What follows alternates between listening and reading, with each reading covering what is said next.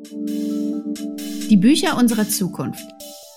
Der Podcast für die Buchbranche von morgen. Mit Annika Bach und Anne Friebel. Herzlich willkommen zur mittlerweile achten Folge unseres Podcasts Die Bücher unserer Zukunft. Ich bin Anne Friebel von Paloma Publishing und mir ist heute ausnahmsweise einmal remote aus dem schönen Freiburg zugeschaltet mein Co-Host und Verlegerin Annika Bach von der Verlagsgruppe Seemann Henschel. Hallo, liebe Annika. Hallo aus dem Schwarzwald.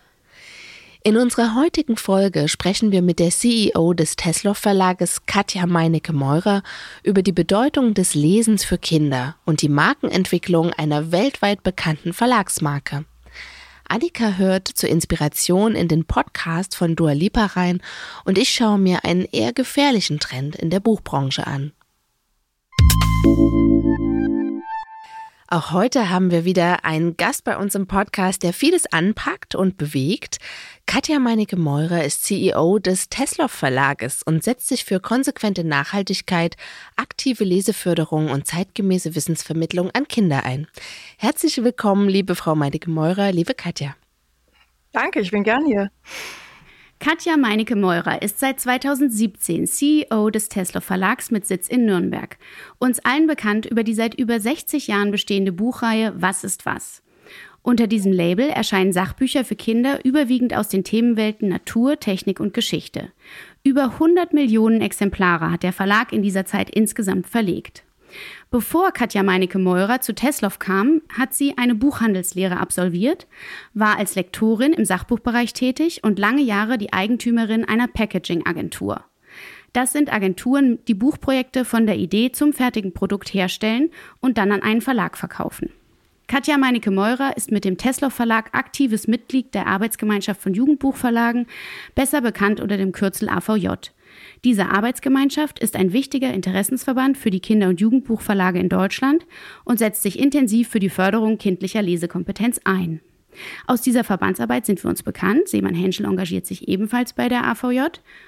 Liebe Frau Meinecke-Meurer, liebe Katja, herzlich willkommen nach Nürnberg. Herzlich willkommen bei die Bücher unserer Zukunft. Ja, herzlichen Dank. Ich freue mich auf das Gespräch. Als ich ähm, im Jahr 2021 das erste Mal selbst ausgestellt habe in Frankfurt, bin ich natürlich auch mal ein bisschen durch die Hallen gegangen und stehen geblieben an einem Ort, wo, glaube ich, alle stehen geblieben sind und Selfies gemacht haben, nämlich vor dem Teslosaurus, dem lebensechten Dino, der sich auch ein bisschen bewegt hat. Und ich wollte natürlich als erstes fragen, bringen Sie den wieder mit nach Frankfurt? Dieses Jahr nein. Dieses Jahr haben wir eine andere tolle Idee. Aber ich habe den Eindruck, weil wir es so oft gefragt werden und so oft im Vorfeld Kommentare bekommen, ähm, dass es sein könnte, dass der Dino so ein bisschen, ja, er ist ja eh unser Wappentier, aber dass wir ihn regelmäßiger mitbringen. Also wir hätten auf jeden Fall Lust drauf. Aber wir haben halt auch andere viele Ideen. Und dieses Jahr kann ich verraten, werden wir etwas sehr Innovatives haben. Und wir sind total gespannt, wie es funktionieren wird. Wir haben ein Dome Screen, wo wir unseren 360 Grad Film zum kleinen Major Tom spielen werden. Was für ein Screen? Ein Dome Screen. Also der Film vom kleinen Major Tom ist für eine Kuppel produziert im 360-Grad-Verfahren. Also man sieht ihn optimal in einer Kuppel. Er ist also quasi rund produziert. Wenn man ihn flach sieht, ist es total verzerrt man hat nicht so viele Kuppeln natürlich und man kann nicht ständig ja. in Planetarien gehen und wir wollten ein kleines Planetarium, aber das war zu platzaufwendig und es können auch nur sehr wenig Menschen rein.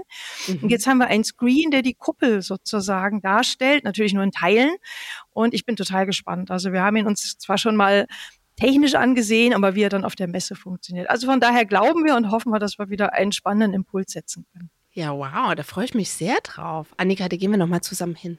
Ja, auf jeden Fall. Ich frage mich, wo, wo wird es dann an die, an die Decke der Messe projiziert oder naja, wir dürfen gespannt sein, wie das dann technisch genau, umgesetzt wir wird. alle, aber es ist an der Decke, also man kann davor stehen und taucht dann sozusagen ein. Ah. Ja.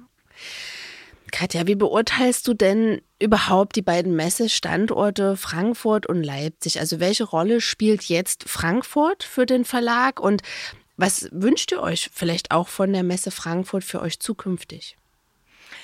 Äh, Frankfurt ist natürlich die größte und vermutlich in der Komplexität, so Gesamtheit der Themen auch die wichtigste Messe für uns. Wir spielen mhm. sie auch am größten, weil natürlich die Reichweite auch am größten ist. Mhm. Ähm, es ist immer so wahnsinnig schwer, finde ich, und da tue ich mich äh, nicht leicht zu sagen, was, was wünsche ich mir. Also wir für uns haben natürlich einen klaren Plan, was wollen wir erreichen, was ist uns wichtig, welche Themen sind für uns relevant und wo wollen wir Aufmerksamkeit erzielen mhm. für all die Dinge, die wir tun. Mm, ich finde, Frankfurt ist im Moment so ein bisschen meiner Wahrnehmung nach äh, auf, auf so einem Punkt, wo man gucken muss. Auf der einen Seite ist es für uns alle, glaube ich, so diese altbewährte, äh, wie soll ich sagen, ähm, ja, große alte Dame irgendwo. Mhm. Und ich hoffe immer, dass wir es miteinander hinkriegen, sie ist auch ein Stück weit innovativer zu machen. Das fehlt mhm. mir manchmal. Also die Corona-Messe, die erste Messe nach Corona, die ja viel weniger Aussteller hatte und unter völlig anderen Bedingungen waren, die haben wir als absolut bereichernd wahrgenommen, weil sie eben einmal anders war und wir ein völlig anderes Networking machen konnten, Marketing anders funktioniert hat. Also die hat uns ganz viele mhm. Impulse gegeben. Und das letzte Jahr war natürlich viel angenehmer, weil man sich wieder viel mehr Menschen sehen konnte, umarmen konnte, nicht mehr ständig mit Maske rumgelaufen ist und so weiter. Aber sie war schon wieder so wie immer. Und ja. das wäre so ein bisschen mein Wunsch, ob wir es miteinander hinbekommen. Und deswegen bin ich mit Kritik so vorsichtig, weil wir alle gestalten ja irgendwo diese Messe, mhm. ob wir es miteinander hinbekommen. Was mir fehlt und wo ich wirklich eine Erwartungshaltung habe, ähm, ist, dass ich meine, die Buchmessen, aber vor allen Dingen auch Frankfurt müsste nachhaltiger werden. Mhm. Ich glaube, da können wir auch gemeinsam eine ganze Menge tun und da ist noch viel Luft nach oben. Ansonsten freue ich mich natürlich drauf, ganz viele Menschen zu sehen, unsere UrheberInnen zu sehen, PartnerInnen zu sehen äh, und alle unsere Themen zu spielen und vor allen Dingen auch ganz viele Kinder wieder zu sehen. Mich inspirieren ja. Kinder immer wahnsinnig. Ja, aber wenn du jetzt sagst, du hast, ähm, also ihr habt natürlich als Tesloff ganz äh, klare Ziele. Was sind da die wichtigsten, die ihr für euch 2023 auf der Frankfurter Buchmesse erreichen möchtet? Wir wollen ganz viel Aufmerksamkeit äh, noch einmal erweitern für uns. Tesloff ist seit einigen Jahren in einem intensiven Veränderungsprozess, den wir natürlich auch unseren PartnerInnen und LeserInnen zeigen wollen. Ähm, wir haben viel neues Programm, was diejenigen, die uns so immer kennen, manchmal gar nicht erwarten, für das wir natürlich Aufmerksamkeit mhm. schaffen wollen.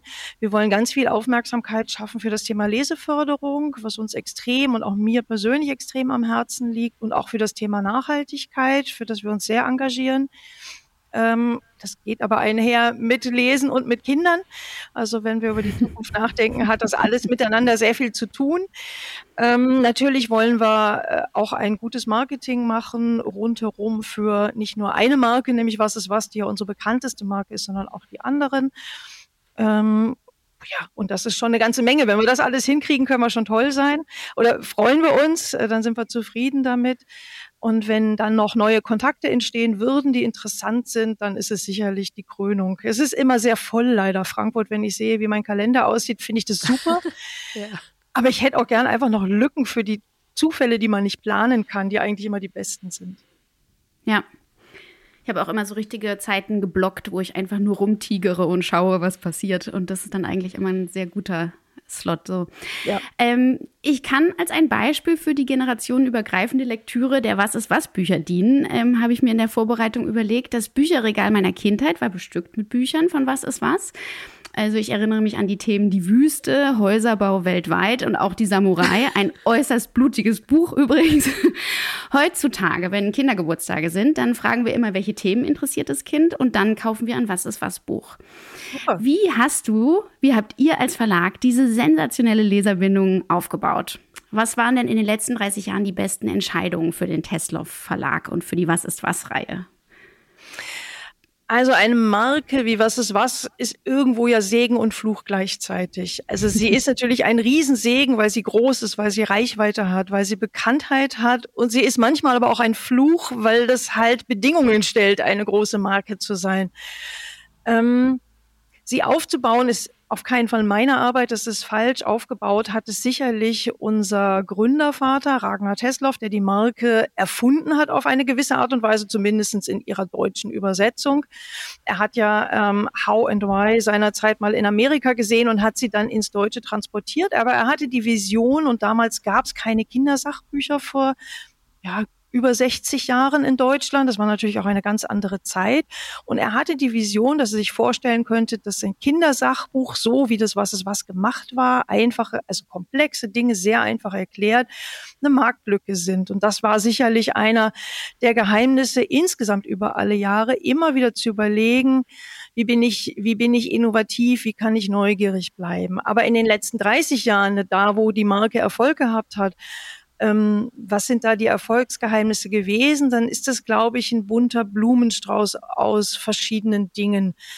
Mm, zum einen hat dazu beigetragen, dass Tesla meiner Wahrnehmung nach, also soweit ich zurückschauen kann und Kollegen fragen kann äh, und das verfolgen kann, immer medienoffen geblieben ist. Natürlich ist das Buch unser Hauptprodukt, das wir lieben und das wir schätzen, aber wir haben nie nur Buch gemacht. Wir haben sehr früh Hörspiele gemacht. Wir mhm. haben schon in den 2000ern eine Fernsehproduktion gemacht. Eine Staffel haben wir sogar selber produziert, die ganz viel für die Reichweite getan hat und die, wie wir wissen, auch aufs Buch eingespielt hat. Also der Spaß, den ein Kind beim Hören hat oder beim Sehen im Fernsehen hat. Ich weiß nicht, wir haben hunderte von Leserbriefen damals noch. Heute sind das dann ja eher Chat-Einträge oder, oder SMSen oder WhatsAppen, ähm, die eben erzählen, wir haben das geliebt, als Familie es zu sehen und ich finde es toll, dass es auch Bücher dazu gibt. Also manchmal kam sogar der Move, es gibt ja auch was ist was Bücher, der uns immer so ein bisschen amüsiert, weil wir ja eigentlich vom Buch kommen. Also das ist, glaube ich, ganz wichtig, dass man da offen bleibt für alle Medien, dass man schaut, äh, oder Tesla immer geschaut hat, wo sind die Kinder und wo erreichen wir sie? Mhm. Bis hin, wie wir jetzt zum Beispiel seit einem guten Jahr oder ein bisschen länger auch sehr erfolgreichen Was ist was Podcast machen, mit dem wir viel lernen. Also wir versuchen da auch immer zu schauen, was passt noch, wo können wir das, was wir gerne tun, mitnehmen. Und ich glaube auch ganz wichtig ist dies, und das ist wirklich schwer, das ist harte Arbeit, das, was gut läuft, das ist ja so ein bisschen die Gefahr einer großen Marke. Also jeder sagt von außen, und das ist sie ja auch, ah, eine erfolgreiche Marke, eine tolle Marke. So in unserer Wahrnehmung funktioniert ja alles. Und ich glaube, es ist unsere Arbeit und harte Arbeit, sich jeden Tag zu hinterfragen, stimmt es eigentlich, dass es funktioniert oder auch etwas Funktionierendes zu hinterfragen. Man hinterfragt immer ganz schnell mhm. etwas, wo man den Eindruck hat, es funktioniert nicht. Da ist man ganz schnell dabei und findet auch Lösungen. Aber wenn etwas läuft, fängt man an, es nicht zu hinterfragen, sondern immer weiter zu machen. Und das ist eine Riesengefahr und da versuchen wir immer dran zu bleiben, offen zu bleiben, auch das, was erfolgreich ist, zu hinterfragen und immer wieder anzupassen. Und so zuletzt vor gut zehn, elf Jahren, es gab einen großen Relaunch der Marke in der Zeit, ähm, wo auch mutig Dinge verändert worden sind, wo man wirklich sehr konkret sich damals überlegt hat, wo stehen die Kinder heute, was brauchen sie, was interessiert sie. Also man braucht auch den Mut, es mal anzufassen, obwohl es immer so ein rohes Ei ist, so eine große Marke. Also man auch viel Schaden anrichten kann. Insofern ist Neugier, Mut, Veränderungsbereitschaft, sich ständig hinterfragen, das sind sicherlich die die positiven Dinge, die wir versuchen immer mitzunehmen für uns und da auch dran zu bleiben. Was habt ihr denn konkret gemacht vor zehn Jahren? Was, was ist so eine große Veränderung gewesen an der Marke?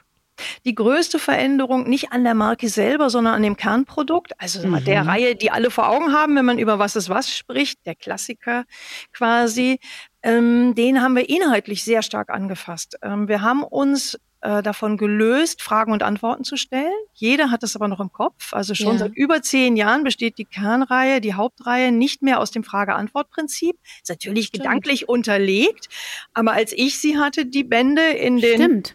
späten 70ern, war halt immer eine Frage und eine Antwort. Und das war ja. fließend mhm. durchs ganze Buch, unterteilt natürlich durch Bilder und so weiter. Davon haben wir uns vor, also bei dem letzten Relaunch gelöst ähm, mhm. ähm, und haben eine Frage pro Doppelseite gedanklich. Es ist nicht immer eine Frage, es ist auch manchmal eine Aussage ja. oder ein ja. Teaser. Und haben das Doppelseitenprinzip für uns eingeführt, um sozusagen stärker auf die Kinder einzugehen, dass sie ein Informationsthema, ein Häppchen, ein Input pro Seite haben, nicht blättern müssen, sondern sich auf der einen Doppelseite auf einen Aspekt einer Fragestellung einlassen können. Also und das ist schon für Tesla ein, ein Riesenwandel, weil wir immer ja. mit Frage und Antwort verbunden sind. Ja, mhm. absolut. Ich finde das gerade so interessant. Also, ne, Annika hat äh, einen Sohn, ich habe zwei Kinder.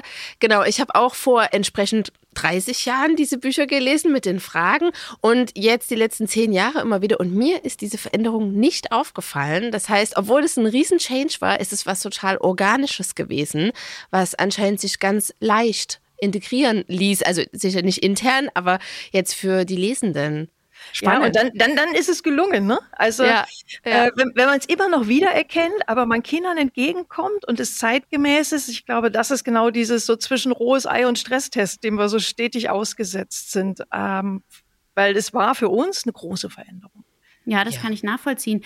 Auch in der redaktionellen ähm, Bearbeitung der Themen. Also ich bin da so froh drum und sehe da auch einen riesengroßen äh, Kern und Diamant dieses, äh, dieser Reihe, dass alle Bücher so von, also es wird ja auch immer, zumindest auch in den alten Ausgaben ist ganz stark betont, Professoren, die die äh, Bücher geschrieben haben und der Fachverstand, der dahinter steht und eben das gesicherte Wissen, was hier vermittelt wird was ja auch für die Kinder so wichtig ist, ähm, für die Welt und für die Erfahrung der Welt, dass das gesichertes Wissen ist, was, was sie vermittelt bekommen. Und auch die Autorität, die diese CDs zum Beispiel auch haben, wenn die Kinder sie hören, das habe ich von was ist was, das habe ich dort gehört.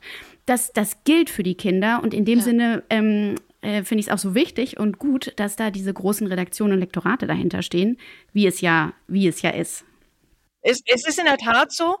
Wir sind, also ich bin ja schon in, habt ihr so ein bisschen in dem tollen Intro schon dargestellt, schon in verschiedenen Häusern gewesen, unterschiedlicher Größe, vom Konzern bis, bis zu kleinen Verlagen. Ähm, und unser Lektorat, als ich so ein bisschen kam, war auch die Fragestellung, wie stellen wir den Verlag noch zukunftsfähiger auf? Wie gehen wir damit um? Einmal, man macht natürlich so einen kleinen Check mit allem, wo man so steht. Und das Lektorat hier ist absolut überproportional groß besetzt. Mhm. Ähm, und das war so am Anfang etwas, wo ich ein Fragezeichen habe. Und natürlich hat man es auch jederzeit zwischendurch. Aber da wir jedes Buch, also 99 Prozent unserer Bücher komplett vom Scratch on hier machen, konzeptionell entwickeln mhm. und dann eben auch begleiten. Das heißt, wir ich glaube, wir haben eine einzige Lizenz in den letzten sieben Jahren oder acht Jahren genommen. Alle anderen Bücher machen wir selber ähm, und konzeptionieren wirklich jede Seite selber, haben wir ein wirklich großes Lektorat und auch eine große Grafik. Ähm, unsere Grafik ist fast auch Lektorat, weil das Zusammenspiel von Bild und Text im Kinderbereich extrem wichtig ist. Da geht es nicht ums Bebildern, sondern da geht es um eine zweite Content-Ebene, die wir dazustellen. Und insofern arbeiten die Teams ganz, ganz eng zusammen. Und das ist aber das Erfolgsgeheimnis. Wenn ich dann eben sehe, dass unsere Titel, den Invest, den wir dort auch hineinstecken, A, glaube ich persönlich, dass die, die Energie, die man in ein Buch hineinsteckt, auch vom Kunden fühlbar ist. Ähm, das ist jetzt so ein bisschen esoterisch, aber ich glaube es, und das meine ich nicht esoterisch, sondern ich glaube einfach die Qualität, dieses letzte Quäntchen Handwerk, was dann dahinter steckt, ja. immer noch mal ranzugehen, dass man das einfach sieht und spürt. Ähm, und zum anderen haben wir ja mit der Marke Laufzeiten unserer Titel die unglaublich sind. Also wir haben Titel, die sind natürlich nicht in der Substanz, aber die sind nahtlos seit 60 Jahren lieferbar. Der Was ist was man Dinosaurier läuft seit über 60 Jahren. Ja, drei, vier Überarbeitungsstufen, aber das ist natürlich eine Backlist, das ist irrsinnig, ja. Also das kennt man ja gar nicht. Und der Invest natürlich auch Substanzen zu haben, mit denen ich immer immer zehn Jahre mindestens umgehen kann. Ja. Wir überarbeiten die Bände immer regelmäßig, weil sie ständig was tut in der Forschung, das ist klar. Aber ich kann mit den Substanzen wirklich lange umgehen und dann lohnt sich der Invest auch. Aber da kommt natürlich der Qualitätsanspruch dann auch irgendwann beim Lesenden äh, oder bei Kundinnen, dann wird er verstanden auch. Und das ist toll. Ist auch eine große Verantwortung, die wir fühlen. Mhm. Auch gerade heutzutage, ne? Also, weil sie dürfen ja auch in ihren Redaktionen nicht der Versuchung erliegen oder beziehungsweise auch bei Autoren und so weiter. Wir sind ja gerade mittendrin in dieser Diskussion, wer benutzt wann wie künstliche Intelligenz und wo kommen die Informationen her. Und ähm, wir als Verlage müssen da ja auch sehr wachsam sein, einfach um unsere seit Jahrhunderten gewachsene ähm, ja, Möglichkeiten der Wissensprüfung nicht ähm, zu verspielen, ne? Auch unserer unsere Autorität dafür letztlich. Ja, super spannendes Thema. Und äh, das Spannende daran finde ich, dass wir wissen, dass, dass künstliche Intelligenz einerseits wahnsinnig viel kann und wahnsinnig innovativ ist und man vieles mitnehmen kann, andererseits aber eben ganz viel auch nicht kann. Ähm, und da die richtige Mischung zu finden, das ist, wird sicherlich das Spannende für unsere Branche. Ich mhm. glaube, dass der Wert bei den Sachprodukten, die wir für Kinder machen, der Wert der menschlichen Erfahrung ein ganz großer ist an der Stelle zumal wir an bei den meisten Bänden, wenn wir es irgendwie hinkriegen, ja auch versuchen, also gerade bei Forschungsthemen oder ja, vor allen Dingen bei Forschungsthemen eigentlich auch junge Wissenschaftler als Autoren zu gewinnen, die davon berichten können, wie sie selber forschen, also die die Kinder mitnehmen in diesem Beruf.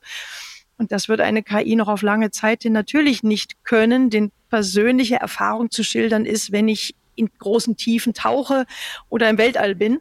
Und das ist ja auch so. Aber ich bin kein Gegner. Also im Gegenteil, ich finde es super spannend, damit zu experimentieren. Und auch technisch gesehen finde ich super spannend. Aber ich glaube, dass die menschliche Erfahrung beim Kinderbuch noch lange sehr tragfähig sein wird. Ja. Was ist denn aber die Zukunftsvision für den Tesla Verlag? Was ist die Vision, sagen wir, für die nächsten fünf Jahre? Äh, ich, äh, ich, schmunzle gerade ein bisschen bei der Frage. Ich bin ja lange Zeit in der Bertelsmann-Welt unterwegs gewesen und gerade mhm. so in den ach, späten 90ern war dieses 10 Jahre, 15 Jahre nach vorne schauen natürlich so ganz klassisch. Und wer das nicht tat, der war völlig irgendwie nicht von dieser Welt. Ähm, Aber das kann man heute fast nicht mehr fragen, finde ich. Wir wussten vor 15 Jahren auch nicht, wo wir heute nee, stehen. Da hatten wir noch kein iPhone und ja. äh, ich kann mich auch in meiner Lehrzeit und ich fühle mich wirklich nicht sehr alt, aber ich kann mich noch dran erinnern, dass wir auf der Schreibmaschine Rechnung geschrieben hatten, weil wir, also die größte technische Innovation damals in der Buchhandlung war ein Faxgerät. Also, dass wir Faxstellungen Rechnungen schicken konnten. ähm, und die ersten Außendienstler, das fanden wir total spooky damals, hatten Anrufbeantworter, auf die wir drauf sprechen konnten. Also wirklich schräge Sache. Aber das ist ja auch gut so. Es wäre ja schrecklich, wenn wir wahnsinnig nach, weit nach vorne gucken können. Also ich glaube, das wäre auch bedrückend, wenn man seine Zukunft immer ganz sicher kennen würde. Ich glaube, uns würde auch, ja, der, der so dieser Schaffensglaube fehlen. Also, nee, das ist klar, aber es gibt sicherlich äh, auch so strategische Prioritäten für die nächsten drei bis fünf Jahre, ja. in welche Richtung der Verlag entwickelt werden soll. Klar, natürlich. Wir sind unterwegs und ähm, wir sagen immer so schön, wir wollen zukunftsfähig werden, wobei das Werden immer so eine Frage ist, ob wir es vorher nicht waren. Aber ja, was gehört für uns zum, zum Thema Zukunft? Für uns gehört hinzu einerseits technisch, dass wir, obwohl wir schon sehr, sehr weit sind, uns noch mal besser aufstellen in allem, was technisch ist, in guten mhm. Prozessen, in effizienten Workflows, in den richtigen Tools, die wir benutzen, um mhm. so viel Raum zu bekommen für Kreativität, wie wir wie wir ihn nur irgendwie bekommen können, mhm. Weil wir ganz stark von unserer Kreativität auch alle leben, Themen zu finden, zu entwickeln, im Gespräch zu sein und dann wirklich auch mit viel Kraft umzusetzen. Mhm. Ähm, das andere ist, und das ist ein total konkretes Ziel an der Stelle und da wollen wir in fünf Jahren auf jeden Fall einen riesen, Riesenschritt weiter sein, ist, dass wir ganzheitlich, nachhaltig wirtschaften in fünf Jahren. Wir sind auf einem guten Weg, aber noch lange nicht da, wo wir sein wollen. Es wird auch immer ein Weg bleiben. Was da bedeutet das konkret? Erreichen. Ganzheitlich, nachhaltig wirtschaften? Naja, wenn, äh, ich, ich bin ja auch sehr stark mit dem Thema Nachhaltigkeit unterwegs und mir begegnet yeah. immer, dass jeder sofort an ähm, an CO2 denkt, an die Plastiktüte, also an ökologische Werte. Und das ist ja auch völlig ja. richtig. Aber aus meiner Sicht und Erfahrung reicht es nicht. Nachhaltigkeit besteht ja aus mehr Säulen als nur, und das nur ist mit ganz, ganz, ganz, ganz großen Gänsefüßchen versehen, ähm, sondern besteht auch ja aus ganz anderen Werten. Ich muss ja trotzdem wirtschaftlich sein. Ich muss ja als Verlag, ich habe eine Verantwortung für eine ganze Menge Mitarbeitende. Ich habe eine Verantwortung, die die Gesellschafter ähm, mhm. auf an mich weitergeben sozusagen. Wir sind halt ein Wirtschaftsunternehmen und da ist ja auch nichts Schlimmes dran und das muss trotzdem natürlich müssen wir erfolgreich sein und das trotzdem ist für mich gar kein trotzdem, sondern ähm, auch unter dem Aspekt, sein Geschäft zu ändern, andere Nuancen zu setzen, woanders hinzusteuern, wirtschaftlich erfolgreich zu sein. Und natürlich sind uns allen, ich glaube, da ist die Verlagswelt sehr nah beieinander, auch die sozialen Faktoren sehr wichtig. Ähm, ihr kommt ja auch aus Verlagen, wo ihr mit ganz besonderen Menschen und, und Ideen und Visionen arbeitet, wo euch wichtig ist, bestimmte Themen zu forcieren, eine Stimme zu geben. Das geht uns natürlich auch so. Mhm. Ähm, und das ist das ganzheitliche Ganzheitliche daran. Und wir versuchen Nachhaltigkeit als Strategie wirklich als Basis, als Fundament für uns aufzusetzen. Da sind wir gedanklich schon weit. Wir haben das für uns auch sehr stark strukturiert.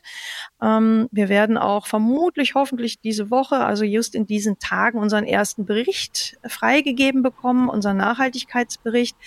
Aber das Spannende finde ich wirklich, diesen Spannungsgrad zwischen ökologischer Nachhaltigkeit, Wirtschaftlichkeit und Sozialem, da jetzt so die richtigen Nuancen zu finden. Ja, ja. Ich würde trotzdem gerne noch mal ganz kurz einen Schwenk mit einer Frage in Richtung Digitalisierung machen.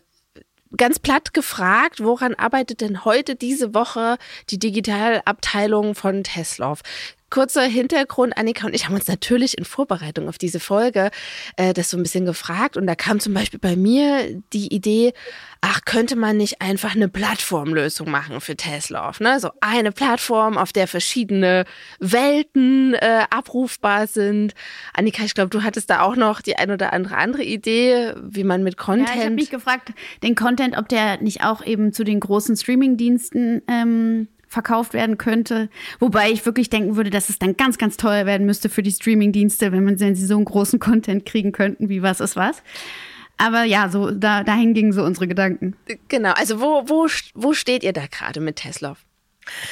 Ähm, wir sondieren diese Themen alle und äh, das, äh, die Erfahrung, die ich an dieser Stelle zum wiederholten Male machen muss, ist, dass meine Geduld da nicht ausreicht. Also man braucht wahnsinnig viel Geduld, Aha. um solche Themen ja. anzustupsen und auch erfolgreich umzusetzen. Mhm. Ähm, ein bisschen schmunzeln musste ich über die Frage Digitalabteilung, ähm, weil wir haben keine Digitalabteilung. Mhm. Wir fühlen uns alle ehrlicherweise stetig und täglich in der Pflicht, unsere Inhalte als Inhalt zu denken und nicht als ein festgefahrenes Produkt. Natürlich mhm. muss ich an einem gewissen Punkt ein Buch draus machen und dann hat's Gesetzmäßigkeiten, die ein Buch hat, die eine andere Medienform nicht hat, wie ein Hörspiel oder ein Podcast oder ein, ein Skill. Ja. Ähm, insofern versuchen wir immer in allen Bereichen ähm, unsere Contents in allen Ausgabeformen zu denken und zu diskutieren. Und es kann sein, dass ein Projekt im Lektorat entsteht. Ähm, kann es sein, dass ein Projekt im Online-Marketing entsteht oder wo ganz anders und das nutzen wir auch. Also da arbeiten wir gerne auch, auch übergreifend. Ähm, wir sind gedanklich schon dran zu schauen, wie können wir eine Plattform, also andere wissensvermittelnde Wege finden, die offener sind, in der Tat. Mm, da kommt das Thema Wirtschaftlichkeit aber ganz schnell zum Zug, weil es ist ein ein sehr teurer Versuch. Mhm. Es sind sehr teure Projekte. Mhm. Ähm, beim Buch weiß ich sehr genau, was investiere ich und wie kann ich halbwegs annehmen, was dabei herauskommt.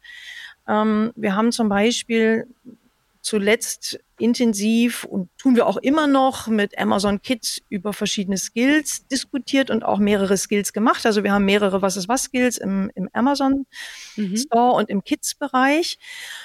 Und das ist natürlich super spannend, weil man wahnsinnig viel lernt, aber es sind auch Projekte, die sich wahnsinnig schwer rechnen. Und wir müssen natürlich als Verlag gucken, wie wir die Dinge aufstellen. Und die Erwartungshaltung, und da hadere ich immer sehr damit, von Kunden ist, sobald etwas online verfügbar ist, egal wo, ist es kostenlos. Mhm. Und das kann ich uns als Verlag nicht zumuten und möchte ich nicht. Das kann ich erst recht nicht unseren UrheberInnen zumuten. Die ja. leben davon, die müssen sich damit finanzieren.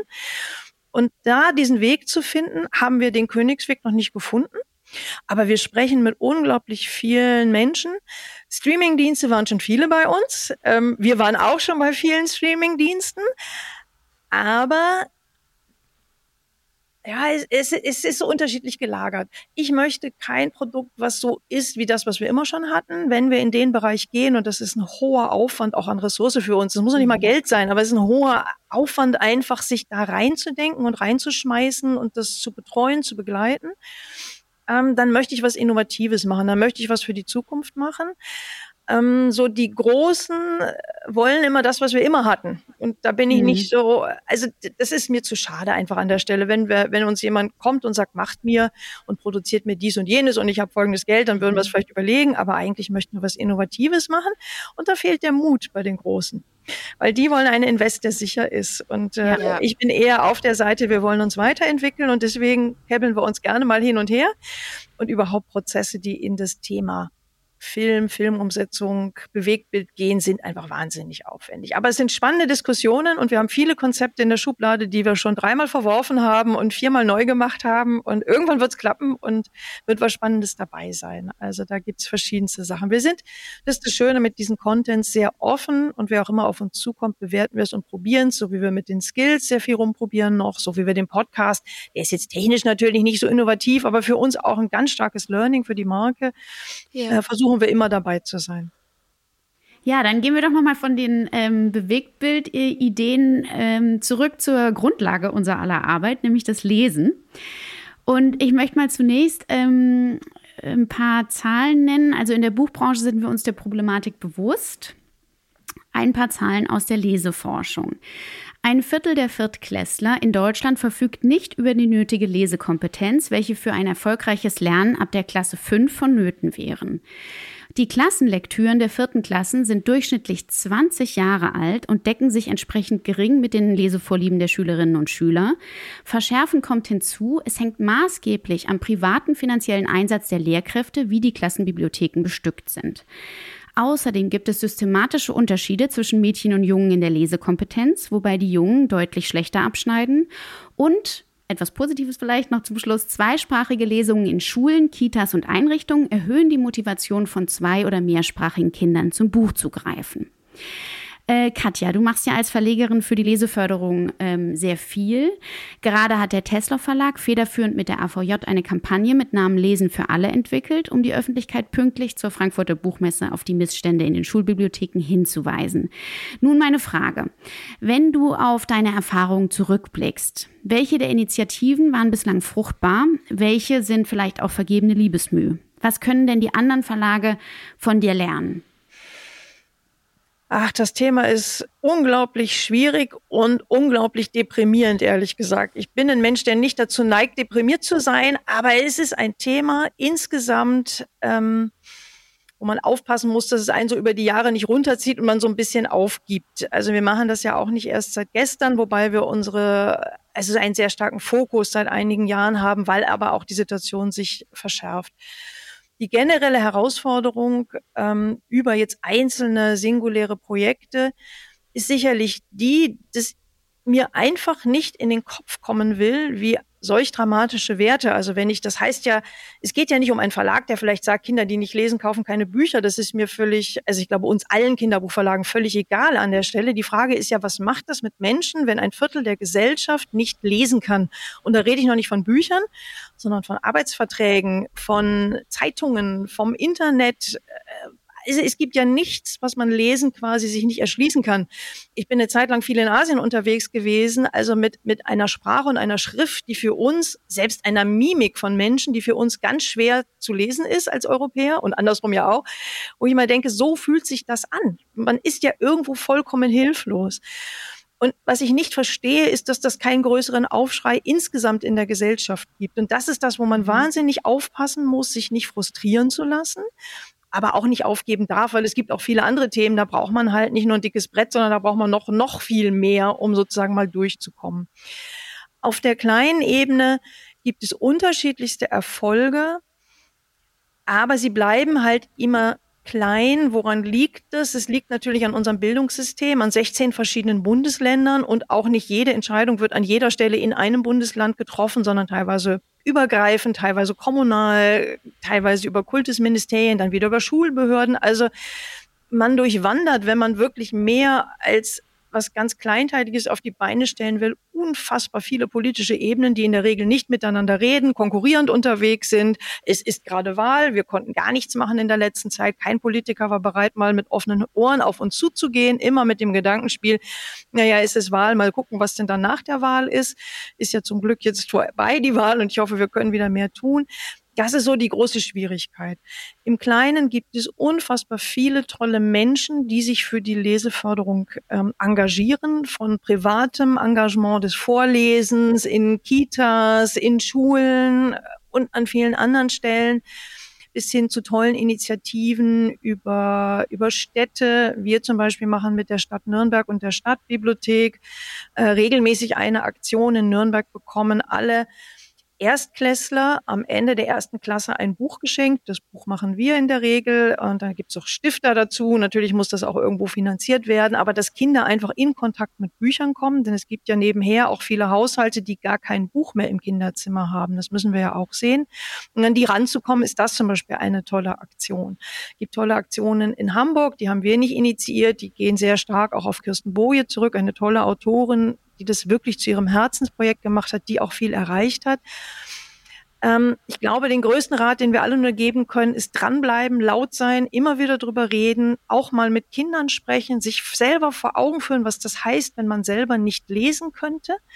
Ähm, weil wir es einfach laut in die Gesellschaft posaunen müssen, was es für eine Gesellschaft sein wird, wenn und dieses ein Viertel, das wir jetzt haben, diese 25 Prozent, das ist ja steigend. Also das ist ja ein gestiegener Wert und der bleibt ja nicht. Das heißt, jede Generation, die jetzt weitergeht, wenn wir das nicht stoppen und verändern, mhm. also wo soll es hingehen? Die Hälfte der Gesellschaft, jeder zweite kann nicht richtig lesen, mag ich mir nicht vorstellen. Also eigentlich ist so mein Engagement, mein Frust so groß an der Stelle, dass es nicht mehr wahrgenommen wird über die Verlagswelt hinaus. Und auch in der Verlagswelt ist es unterschiedlich. Natürlich sind wir Kindern sehr nah als Kinder- und Jugendbuchverlage, aber es müsste auch alle anderen Verlage interessieren, weil diese Kinder, die heute als Kind lesen oder nicht lesen, was tun die, wenn sie erwachsen sind? Also das hat ja auch eine Konsequenz. Aber mir geht es um den gesellschaftlichen Einfluss an der Stelle. Und das ist das, wo ich sage, wir brauchen viel Geduld, wir brauchen viel Engagement und wir dürfen nicht aufgeben an dieser Stelle. Ich glaube, das ist das Wichtigste mhm. einfach. Und die großartige Frankfurter Erklärung, die wir letztes Jahr zum ersten Mal aufgestellt haben, hat was gebracht. Aber auch da denke ich wieder, ach, es wird auch schnell ad acta gelegt. Klar haben wir im Moment richtig viele Krisen in der Welt. Aber das Thema ist nicht so neu, ist nicht die erste Iglo-Studie. Also da wundere ich mich immer und das frustriert mich dann. Aber ich lasse mich nicht frustrieren, ich gebe da nicht auf. Irgendwann werden wir was erreichen, da bin ich ganz sicher.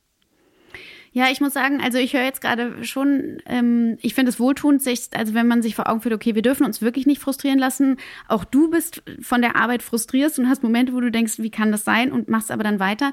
Denn ich denke schon manchmal, ich werde hier gleich zum Wutbürger. Also das kann doch alles überhaupt nicht sein. Ähm, und dann nochmal so ein bisschen, okay, dann wieder im kleineren anfangen. Und es hilft ja auch irgendwie so schon, wenn man Nachmittag Kinder da hat und man liest ihnen allen vor. Und irgendwie finde ich dann solche Sachen äh, wieder wohltuender für, für den größeren Aspekt der politischen Arbeit. Weil irgendwann muss man ja natürlich schon auch sagen, also irgendwann können die Verlage ja, kommen die an ihre Grenzen Absolut. dieser Lobbyarbeit. Und dann muss es, es muss politische Veränderungen geben in die Bildung hinein. Ja, aber. Absolut. Aber es stimmt, lassen, ja? dir, nein, und ich kann dir recht geben, wenn es eine Motivationsquelle gibt, die per Sekunde funktioniert bei uns allen, ja.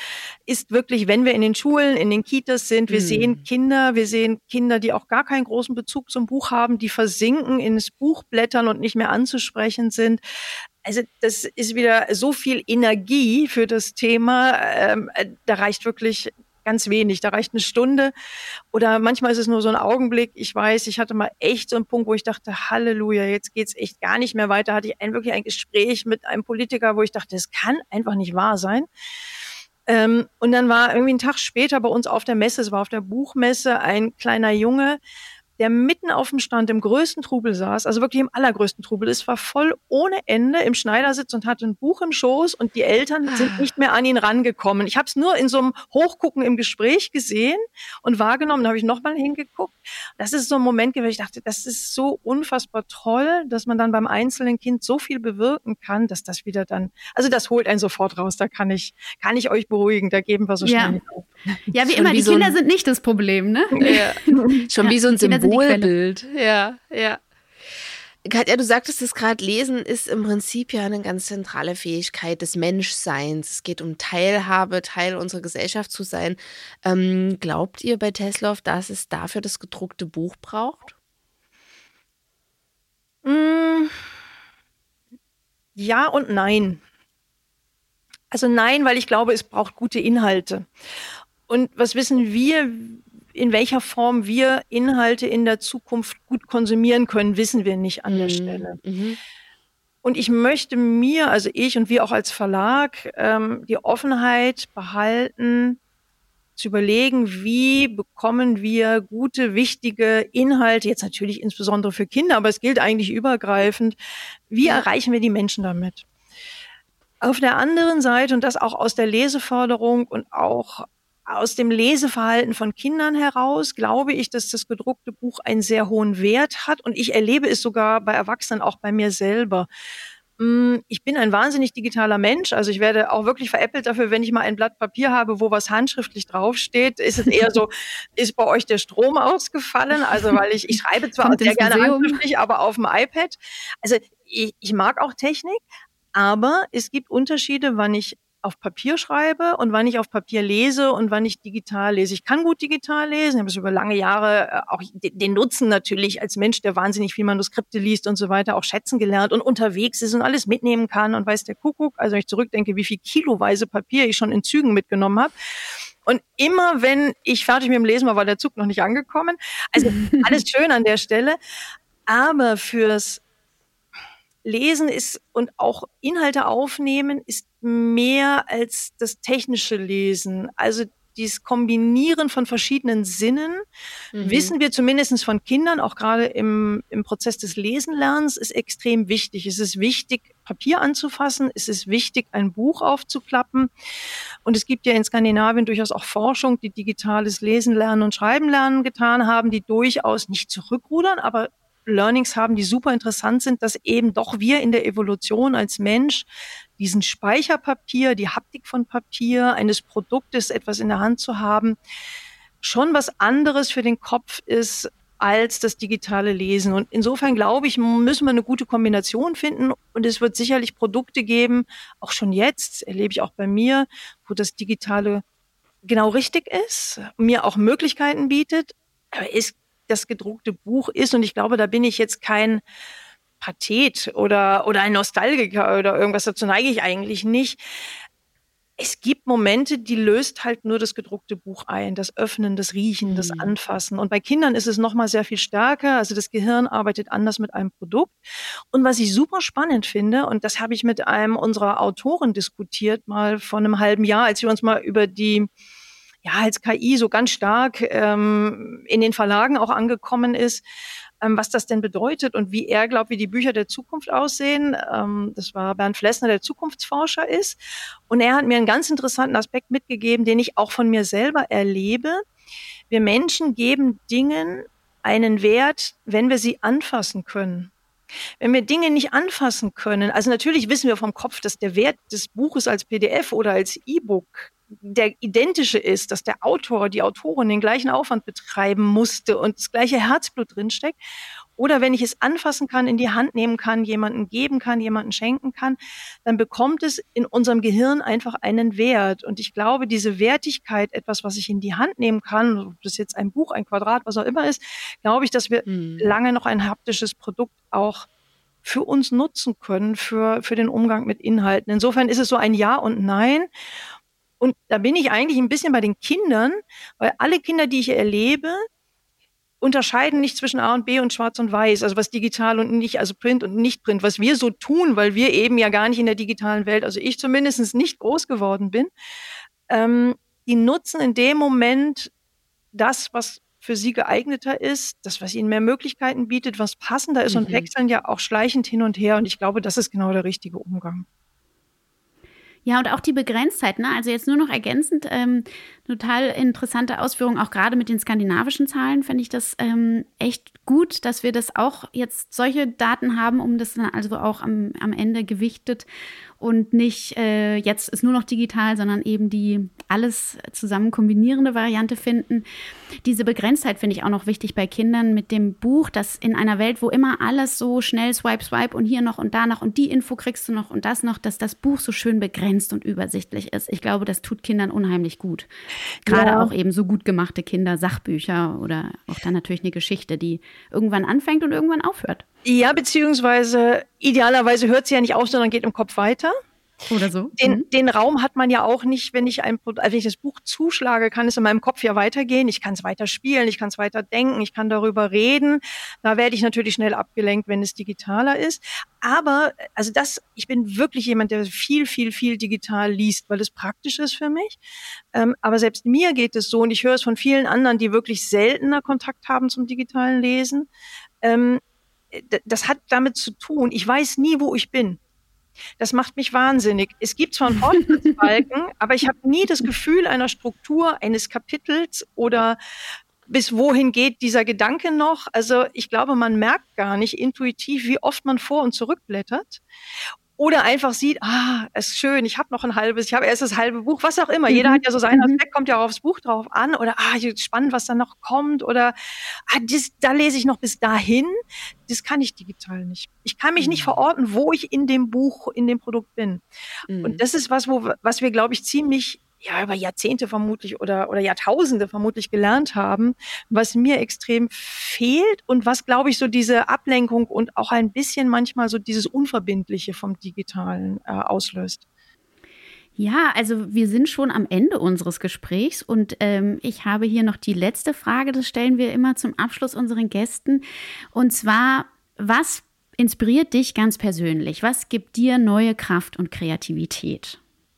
Äh, am Ende, glaube ich, das habt ihr schon rausgehört, sind es vor allen Dingen Kinder.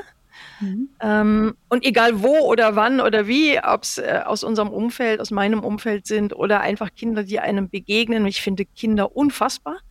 Also mhm. äh, in, in jeder Art und Weise, wie sie mit Themen umgehen, wie sie Fragen stellen, wie sie Dinge nicht für normal nehmen, das finde ich einfach klasse. Das macht mir unwahrscheinlich Spaß. Aber natürlich jetzt beruflich gesehen ähm, sind es vor allen Dingen für mich Begegnungen. Ich beziehe am meisten Energie aus Gesprächen, aus Menschen, die ich treffe, die ich nicht kenne, mit denen man ins Gespräch kommt, in einer tollen Buchhandlung. Und so ein bisschen sind wir, die wir für Kinder arbeiten, glaube ich auch alle müssen wir so ein bisschen selber Kind bleiben. Also wir gucken auch immer, also ich zumindestens, aber das macht hier eigentlich das ganze Haus, gucken auch mal so verschiedene Blickwinkel an. Das heißt, egal wo ich bin, kriege ich immer eine Idee, eine Inspiration. Das muss jetzt gar nicht ein Buch sein, das können Spiele sein, das kann auch mal die Natur sein, das kann ein toller Laden, tolles Ladenkonzept sein. Also ich bin da eher so ein bisschen, ja, weiß nicht, wie so ein Schwamm, der alles gerne aufsaugt, aber am Ende äh, sind es immer, auch wenn es mal so Phasen gibt, wo man denkt, nee, also jeder hat die und die habe ich natürlich auch, dann sind es Kinder, die können mich immer wieder rausreißen. Auf dieser Note sollten wir doch eigentlich hier unser Gespräch beenden, oder? Wie schön. Ja, ja, ganz, ganz herzlichen Dank für diese spannenden Einblicke. Also ich freue mich jetzt schon nach Frankfurt zu kommen und ich werde diesen Dome entdecken kommen. ja, ganz herzlichen Dank. Sehr gerne. Danke, dass ich hier sein durfte. Ja, vielen Dank. Und dann bis nach Frankfurt, würde ich sagen. Und Unbedingt. für heute tschüss nach Nürnberg. Genau, bis bald. Und viele Grüße nach Leipzig. Trend oder bleibt es? Wir schreiben das Jahr 2035. Die Verlagsbranche besteht noch aus drei großen Playern. Gedruckte Bücher gibt es kaum noch. Dafür hat Amazon seine Plattform zur einzig möglichen für die Käuferinnen und Käufer gemacht. Schreibende veröffentlichen jetzt alles ungefiltert, unkuratiert und unbearbeitet direkt im Netz an zahlendes Publikum. Ob auch wirklich stimmt, was in den Sachbüchern steht, daran glaubt eigentlich sowieso keiner mehr. Die Aufmerksamkeitsspanne der Menschen ist nun so kurz, dass sie nur noch auf Content-Snacks und Videos reagieren. Je krasser, desto mehr Klicks. Auch die Handelsorte für Bücher haben sich dadurch grundsätzlich geändert. Inhalte werden jetzt zu 97 Prozent digital gelesen. Gedruckte Bücher werden nur noch in zwei Liebhabergeschäften in Berlin und München geführt. In dieser Welt sind keine unabhängigen Verlage und unabhängigen Buchhandlungen mehr zu finden. Die Buchbranche von heute ist verschwunden so wie handgeschriebene Briefe, Audio-CDs und von Menschen gefahrene Autos. Dystopie oder realistisches Zukunftsbild? Tatsächlich lässt sich gerade ein gefährlicher Trend absehen. Die Unabhängigen sterben aus. Oder wie Christiane Frohmann vom Frohmann Verlag es auf Instagram neulich schrieb, Zitat, Indie-Kultur stirbt. Bald gibt es nur noch Großverlage, Großplattenfirmen, Großkunstmessen, Großveranstaltungen, Großkünstlerinnen ein Kanon der Bestverkaufenden. Zitat Ende. Das Deutsche Institut für Wirtschaftsforschung meldete von 2010 bis 2018 bereits einen Rückgang der umsatzsteuerpflichtigen Verlage um 14 Prozent. Bei kleinen Verlagen bis 100.000 Euro Umsatz sogar von 22 Prozent. 22! Ein Viertel der Verlage war bis 2018 schon verloren. In den letzten fünf Jahren dürften diese Zahlen sich noch deutlich verschärft haben.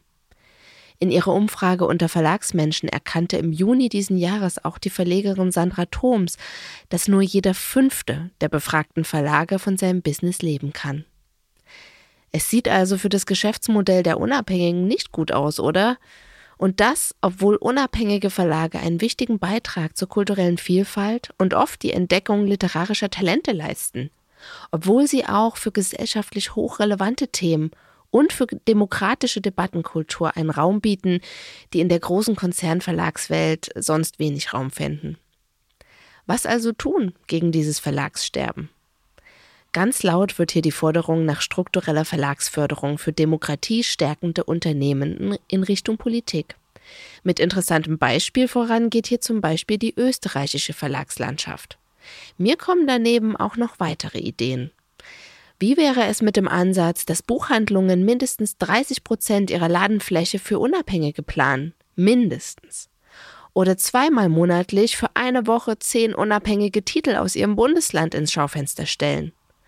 Oder dass große Verlagshäuser mindestens zwei kleine Verlage, die nicht zu ihrem Kosmos zählen, einfach Huckepack nehmen, so wie wir es im Vertrieb bei Ullstein und Hansa gerade sehen.